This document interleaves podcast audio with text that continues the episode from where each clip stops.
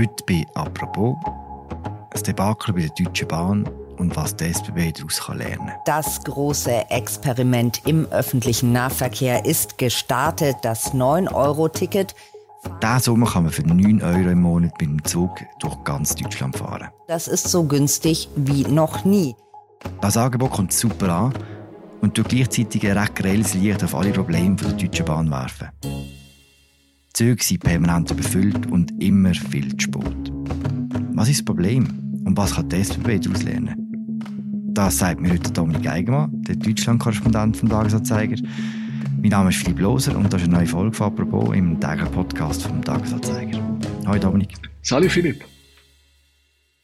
Dominik, du hast sicher eine Bahnkarte, oder?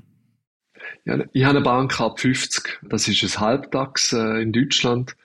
Kostet 234 Euro im Jahr, also nicht viel mehr als ein Halbtags in der Schweiz auch kostet. Und bist du oft im Zug unterwegs? Ich bin immer im Zug unterwegs. Das heißt, wenn ich in Deutschland reise, fahre ich eigentlich in der Regel immer Zug. Man muss auch sagen, dass äh, zwischen den grossen Städten das eigentlich ziemlich gut funktioniert und auch die größeren Strecken, die sind ja in Deutschland erheblich größer als in der Schweiz, funktioniert das eigentlich gut. Es ist auch so, dass wenn man in einer Stadt wie Berlin wohnt, dann braucht man auch in Deutschland kein eigenes Auto, wenn man das nicht will. Das heißt, du kommst ja regelmäßig pünktlich an mit dem Zug. Ja, das ist eine andere Geschichte. Das, das, ist früher, das ist früher eigentlich meistens der Fall gewesen. Früher war es so gewesen, dass man hat können Termin ausmachen, sagen wir in Köln oder in Düsseldorf oder in Hamburg. Und dann hat man können einen Zug auswählen und hat ein bisschen äh, Zeit einberechnet und ist man normalerweise rechtzeitig angekommen. Aber eigentlich seit dem Frühjahr ist das offensichtlich nicht mehr der Fall. Also da kommt eigentlich jeder zweite Zug Sport an. Und mit Sport meint man nicht fünf Minuten, sondern eine Stunde, zwei Stunden, kann auch noch länger sein. Und das macht es natürlich extrem schwierig. Also wenn man Termin abmacht zum Beispiel, dann muss man im Prinzip zwei Stunden einrechnen, wo man vorher losfährt, damit man sicher kann sein, dass man den Termin nicht verpasst. Und das ist sehr lästig. Man regt sich dann auf, wenn man für einmal pünktlich ist, wahrscheinlich. Nein, dann regt man sich nicht auf, dann freut man sich und hat ein bisschen Zeit, für, um noch einen Kaffee zu trinken, oder? Aber es macht das Reisen manchmal ein bisschen zu einer Nervenprobe, manchmal fast zu einem Abenteuersport. Mm. Und das sollte eigentlich das Zugfahren nicht sein. Über das möglicherweise strukturelle Problem reden wir später noch. Jetzt würde ich gerne über eine Idee von der DB reden, die das Problem mit der Pünktlichkeit noch verschärft hat. Und zwar hat die Deutsche Bahn ein 9-Euro-Ticket lanciert. Was steckt da dahinter? Also aufgrund von der hohen Inflation, also dass Preise überall stark gestiegen sind, also man redet in Deutschland von 10 Prozent pro Monat äh, an Inflation, äh, hat sich die Regierung natürlich müssen überlegen, wo man könnte allenfalls Bürgerinnen und Bürger entlasten. Und die FDP hat vor allem die Autofahrer entlasten, indem sie das Benzin und den Diesel billiger macht. Und die Grünen haben vor allem gefunden, dann müssen aber äh, die Leute auch profitieren, die den öffentlichen Verkehr benutzen. Und so ist quasi über Nacht das 9-Euro-Ticket geboren worden. Also das Ticket, wo jedem ermöglicht, in Deutschland für 9 Euro den ganzen Regionalverkehr zu brauchen, Regional- und Nahverkehr zu brauchen in ganz Deutschland. Das heißt, man kann schon durch ganz Deutschland fahren mit dem 9-Euro-Ticket, aber man kann kein Fernverkehrszeug benutzen. Aber die, Hauptidee war, das ist, also das, äh, das 9-Euro-Ticket ist auf drei Monate befristet, bis Ende August, also in den Sommermonaten. Und es kostet jeden Monat 9 Euro. Und der fast Gratisverkehr ist eine Idee, die Leute zu entlasten und ihnen gleichzeitig ein Angebot von der Deutschen Bahn schmackhaft zu machen. Und wie ist es angelaufen? Ist ein riesiger Erfolg. Da muss man ja auch, hat man ja auch kein Prophet müssen sein, um das vorherzusehen. Also, also, man glaubt, dass etwa 30 Millionen Menschen, äh, das 9-Euro-Ticket werden benutzen bis Ende August. Es ist so, dass im Nahverkehr und im Regionalverkehr im Moment ein Viertel mehr Leute unterwegs sind in den Zügen als normalerweise. Und das ist natürlich ein gewaltiger Erfolg. Das Problem ist, dass die Leute natürlich sich nicht schön verteilen über die ganze Bundesrepublik sondern alle nutzen das Ticket oder sehr viele nutzen das Ticket, um äh, dort hinzufahren, wo auch alle anderen hinwollen. An die Ostsee, an die Nordsee, am Bodensee, in die Alpen, in die Voralpen in Bayern. Darum ist es natürlich so, dass in den touristischen Gebieten alle Züge so überlastet sind, dass oftmals die Leute gar nicht mehr mitfahren mit dem Zug oder das Zug von der Bundespolizei gelehrt werden, äh, weil sie sonst nicht können abfahren oder? Und dann kommt noch dazu, dass im Moment äh, ganz viele Leute krank sind bei der Deutschen Bahn, unter anderem immer noch wegen Corona. Und deswegen schon Züge ausfallen. Und dann, da kommen wir später drauf, äh, wird nie so viel gebaut auf einem Bahnnetz wie im Sommer, weil normalerweise im Sommer eben weniger Leute fahren. Und es ist noch nie in der Geschichte der Deutschen Bahn so viel gebaut worden wie in dem Sommer. Und deswegen kommt jetzt 9-Euro-Ticket aus dieser Sicht absolut zum falschen Zeitpunkt. Ja, auch eine gute Nachricht. Punk ist nicht tot, Punk macht Urlaub auf Sylt. Bist du wie das Blut der Erde, komm, schenk mir ein wir wären niemals auf die Idee gekommen, nach Sylt zu fahren, wenn Sylt nicht so geschrien hätte, wir wollen euch hier nicht haben. Und dann dachten wir, dann, wir müssen hier hin. Weil uns gesagt wurde, dass wir hier nicht erwünscht sind. Und wir das halt so sehen, dass wir aber genau das gleiche Recht haben, wie alle anderen Menschen hier zu sein. Und deswegen sind wir hier. Du hast gesagt, es verteilt sich nicht gleichmäßig und in den touristischen Hotspots hat man nicht nur Freude, zum Beispiel in Sylt an der Nordsee. Was war dort die grosse Befürchtung? Ja, also im Grunde genommen ist das eine reine Mediengeschichte, die Sylt-Geschichte, ja. Also Sylt ist die Nobelinsel den Deutschen. Dort ist es eher teuer zum Hinkommen und zum sich dort äh, ein Hotelzimmer oder eine Ferienwohnung zu leisten. Also ist es ein Vergnügen für relativ wenige, nach Sylt zu fahren. Mit dem 9-Euro-Ticket ist zumindest das Hinfahren sehr billig. Und schon früher einmal, wo die Deutsche Bahn eine grosse Rabattaktion gemacht hat in den Regionalzügen, da hat es, glaube 25 D-Mark gekostet oder so, dass man hätte das ganze Wochenende können gratis fahren sind dann eben viele Punks auf Sylt gefahren. Und dann ist das eine Mediengeschichte geworden, weil das ist natürlich ein lustiger Kontrast gewesen. Also die bunt bemalten und bunt frisierten Punks auf Sylt neben den noblen Deutschen. Und dann hat man natürlich jetzt beim 9-Euro-Ticket ist, als erstes ist die Geschichte gewesen, alle Punks gehen wieder auf Sylt, oder?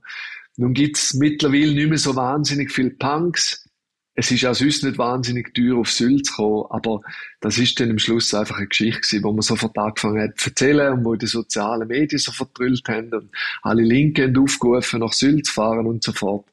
Aber im Grunde genommen hat man mit dem in Sylt kein anderes Problem als jetzt auf der Insel Rügen zum Beispiel an der Ostsee. Hm, also ein paar Punks sind trotzdem gegangen, vor allem wahrscheinlich ja, wegen, diesen Geschichten. Genau. Absolut. Können auch Schweizerinnen und Schweizer das Billett kaufen für 9 Euro? Selbstverständlich. Man kommt es ganz normal über, wenn man eine DB Navigator App hat, die ziemlich praktisch ist, dann kann man es dort kaufen. Man kann es in Deutschland an den Schalter kaufen. Und die Billets sind gültig, völlig unabhängig davon, ob man selber Deutsch ist. Mhm. Du hast gesagt, es ist genau das passiert, wo man können ahnen, dass es passiert. Die Züge sind überfüllt, die Leute müssen abgewiesen werden. Haben wir das bei der Deutschen Bahn nicht einfach ausgesehen? Ja, mal, das hat man natürlich schon vorausgesehen. Also die Idee ist natürlich kurzfristig gekommen. Und wenn man Bauarbeiten plant am äh, Bahnnetz, dann kann man nicht das heute so planen und morgen anders, oder? In, insofern ist die Deutsche Bahn einfach in einer Zwangslage gewesen. Und natürlich haben Verkehrsbetriebe, das sind ja nicht nur die Deutsche Bahn, sondern alle lokalen Nahverkehrsbetriebe auch, haben natürlich sich überlegt, ja, wie kriegen wir jetzt mehr Bus auf die Straße und wie kriegen wir mehr Züge auf die Schiene. Aber das Problem ist, dass äh, die Strecken Engpässe sind. Und man hat auch nicht genug Rollmaterial. Und deswegen ist es am Schluss, äh, also der Vorlauf ist einfach zu wenig gewesen, als dass man hätte das können viel besser organisieren. Und da kommt noch dazu, das kostet sehr viel Geld, also etwa 3,7 Milliarden zahlt die deutsche Regierung dafür, also den lokalen Nahverkehrsbetrieben und der Deutschen Bahn für die Ausfälle, wo sie äh, dadurch während haben, Einnahmen. Und gleichzeitig hat man auch Geld gegeben, damit mehr Züge und mehr Bus fahren. Aber, aber das Nadelöhr ist auf den Strecken. Und bei den Bus zum Beispiel, man findet nicht genug Busfahrer. Und dann ist es schwierig, dann kannst du auch mit mehr Geld nichts machen. All die Sachen, die du sagst, die sich im Frühling sich so akzentuiert haben, zu wenig Leute, zu viel Bauarbeiten, ganz viele Züge, die wirklich zu spät kommen, deutet das darauf hin, dass die Bahn in Deutschland ein strukturelles Problem hat? Ja, die Deutsche Bahn hat ein strukturelles Problem. Und zwar ist es so, dass, wenn man zurückschaut und die Schweiz mit Deutschland vergleicht, dann hat die Schweiz in den 80er Jahren mit dem Konzept Bahn 2000 einen massiven Ausbauschritt äh, unternommen mit Milliardeninvestitionen ins gesamte Netz. aber auch drin, dass man zum Beispiel eben das Halbtags erfunden hat zum Preis von 100 Franken dort mal. Das heißt, die SBB haben eigentlich etwas gemacht. Sie haben das Angebot massiv ausgebaut und dann haben sie Preise verbilligt. Oder? Und bei der Deutschen Bahn läuft es jetzt quasi umgekehrt mit 9-Euro-Ticket. Bei der Deutschen Bahn ist es so gewesen, dass nach der Wiedervereinigung von Deutschland ist die Deutsche Bahn 1994 teilprivatisiert worden. Der Eigentümer ist immer noch der deutsche Staat geblieben. Aber die Deutsche Bahn ist eine Aktiengesellschaft geworden und sie hat müssen marktorientierter wirtschaften. Das heißt, die Idee ist auch gewesen, dass die Deutsche Bahn eigentlich Gewinn schreibt statt Verlust. Und das hat dazu geführt, dass seit 1994 eigentlich das deutsche Bahnnetz permanent abgebaut worden ist. Hm. Also die Deutsche Bahn hat heute die Hälfte so viel Personal wie 1994. Die Strecken sind um Tausende von Kilometern geschrumpft statt dass sie ausgebaut worden wären. Und es hat zwar neue Fernverkehrsstrecken gegeben, zum Beispiel zwischen Berlin und Hamburg, zwischen Berlin und München, wo sehr viel schnellere Züge fahren und das funktioniert eigentlich gut. Aber gleichzeitig in, in der breiten Fläche hat man sehr, über sehr lange Zeit das Netz kaputt gespart. Und deswegen hat man heute die strukturellen Probleme, die man hat. Und wenn ich vorher gesagt habe, es wird so viel gebaut wie nie, ja, das ist natürlich eine Folge von dem, dass man es nicht so lange vernachlässigt hat, hat man gemerkt, wenn man bis, und das will man, das ist, das ist Ziel, dass man bis 2030 doppelt so viele Leute mit der Deutschen Bahn transportiert wie heute. Wenn man das will, dann muss man das Netz wieder ausbauen, dann muss man das Netz leistungsfähiger machen, vor allem. Dann braucht es auch neue Züge und so fort. Und die Investitionen, die man jetzt vornimmt, führen dazu, dass im Moment die Züge so verspätet sind. Also der Bahnchef, der Richard Lutz, der sagt, das sind eigentlich Wachstumsschmerzen, wo, die Leute jetzt sehen, oder? Und am schlimmsten ist es übrigens gar nicht im Fernverkehr, wo es die Leute am meisten selber merken, sondern im Güterverkehr. Im Güterverkehr ist wirklich praktisch der Kollaps vor der Tür. Und es ist so, dass 30 Prozent von allen Gütern müssen heute, wenn sie mit der Bahn transportiert werden, an irgendwelchen Baustellen auf Lastwagen umgeladen werden und dann wieder zurück auf die Bahn. Stellt dir das mal vor, oder? und das ist nur, weil das Netz im Moment so stark muss erneuert werden.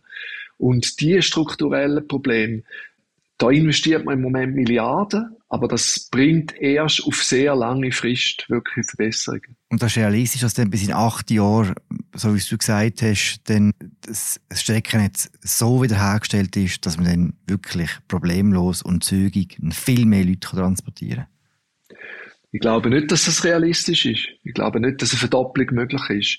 Also im Moment fahren zum Beispiel ja mehr Leute, oder? Äh, wegen dem 9-Euro-Ticket. Mm. Aber man sieht, äh, man sieht, dass das mit Unpünktlichkeit verkauft wird, mit defekten Zügen verkauft wird, erkauft wird mit einem weiteren Verschleiß eigentlich. Und weder die Kunden wollen das, noch die Bahn will das eigentlich. Und ich meine, es ist ganz simpel, oder? Wenn man, wenn man sich überlegt, warum, also nicht nur historisch, sondern auch, wenn man sich überlegt, warum die Schweizer Bahn so viel besser da steht als die deutsche. Die Schweizer Bahn gibt seit Jahrzehnten fünfmal so viel pro Kopf aus für die Bahn als Deutschland. Hm. In Deutschland ist es so, dass von, in den letzten Jahren der Pro-Kopf-Anteil äh, für die Bahn äh, sich verdoppelt hat. Also es ist wirklich so, dass man angefangen hat, seit Jahren angefangen, mehr Geld auszugeben für die Bahn. Aber er ist immer noch fünfmal geringer als in der Schweiz. Und wenn sich das nicht würde im Angebot äh, ausdrücken, dann müsste man sich ja eigentlich schon wirklich sehr wundern. Hm. Inwiefern tut denn die Schwäche für die Deutsche Bahn auch die Schweiz tangieren, sei es im Güter, sei es im Personenverkehr? Ja, natürlich stark. Also, es ist ja auch so, dass aus der Schweiz viele Leute nach Deutschland reisen mit der Bahn. Und natürlich merkst du sofort, dass wenn du über Grenzen fährst, dass dann die Meldungen kommen, äh, leider äh, verzögert sich unsere Weiterfahrt, leider sind Leute im Gleis, leider äh, fällt Toiletten aus, leider äh, funktioniert das Restaurant nicht und so fort. Und das ist wirklich etwas, wenn du über Grenzen gefahren bist, dann fängt das an und wenn du in Hamburg bist, dann hast du die Nase voll. Mhm. Und das ist traurig. Ich habe früher immer, ich bin seit 2015 in Deutschland und ich habe früher immer gesagt, die Leute klagen zu viel über die Deutsche Bahn. Eigentlich funktioniert sie recht verlässlich. Aber ich muss sagen, nachdem ich jetzt nach der Pandemie wieder intensiver gefahren bin, äh, muss ich sagen, Klagen sind im Moment berechtigt. Und im Moment ist es so desolat, dass es wirklich eine Tortur ist, manchmal mit der Deutschen Bahn zu fahren. Also man merkt es auch in der Schweiz, wenn man sieht, wie viele Ersatzzüge dort verkehren, wo eigentlich Züge für die Deutsche Bahn vorgesehen wären. Vielleicht etwas, was ich vorher vergessen habe. Das grösste Problem, äh, das die Schweiz hat mit dem Zustand der Deutschen Bahn, ist natürlich im Güterverkehr. Oder? Und der Güterverkehr, der ist meistens transalpin, also der kommt von Italien nach äh, Deutschland oder, oder halt jedenfalls transnational. Und dort ist natürlich äh, der Zustand von einem so grossen Nachbarland wie Deutschland für die Schweiz zentral, zumal die Schweiz ja Vorleistungen erbracht hat mit dem Bau von der Alpentransversalen, also von den NEAT-Tunnels. Und Deutschland sich eigentlich geweigert hat, einfach über Jahrzehnte die entsprechenden Zufahrttrassen zu bauen im Rheintal, im deutschen Rheintal, oder? Und darum ist der äh, alpenüberschreitende Güterverkehr im Prinzip liegt mehr oder weniger am Boden oder stagniert. Mhm. Und das hat sehr viel mit Deutschland zu tun. Mhm kann man trotzdem, trotz aller Kritik, trotz aller Klage auch am Schluss noch umgekehrt fragen, gibt es denn etwas, wo die SBB von der Deutschen Bahn kann lernen oder kann abschauen kann? Um ehrlich zu sein, wirklich ziemlich wenig. also, natürlich, man kann sagen, also, was ich zum Beispiel toll finde, ist, dass es, oder Viele vergleichen äh, die Deutsche Bahn ja auch mit der, mit der französischen Staatsbahn, der SNCF, mhm. oder? Und wenn du als Tourist in Frankreich unterwegs bist, bist du begeistert von der französischen Bahn, weil dann fahrst du eigentlich nur TGV und dann fahrst du eigentlich nur zwischen Paris und Bordeaux, zwischen Brüssel und Paris, zwischen Paris und Marseille und freust dich, dass du vier Stunden 1000 Kilometer zurückleist. Mhm. Und findest irgendwie, warum noch fliegen, oder?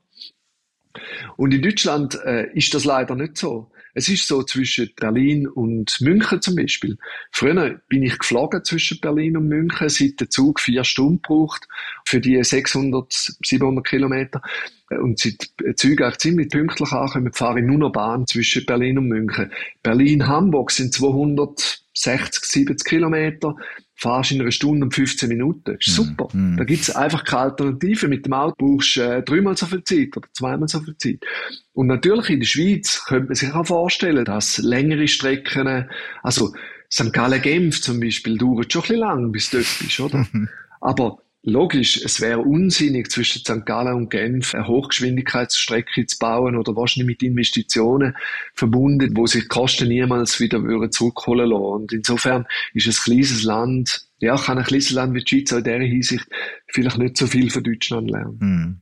Du bist aktuell auf Heimaturlaub in Zürich. Wie kommst du denn zurück nach Berlin? Ich fliege. Äh, zwischen Berlin und Zürich und zwischen Berlin und Paris ist der Zug keine Alternative zum Flugzeug, wenn man es einigermaßen eilig hat.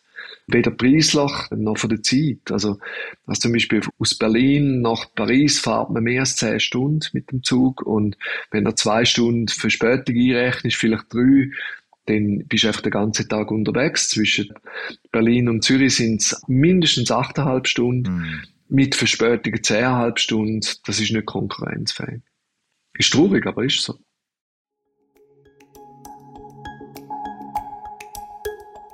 Gute Heiche, Dominik, und danke für das Gespräch. Danke dir. Das war sie, unsere aktuelle Folge «Apropos», der tägliche Podcast vom Tagesanzeiger und der Redaktion der Media. Mein Name ist Philipp Lose, ich habe mit Dominik Eigenmann im Deutschland-Korrespondent vom Tagesanzeiger. Und wir hören uns morgen wieder. Danke fürs Zuhören. Ciao zusammen.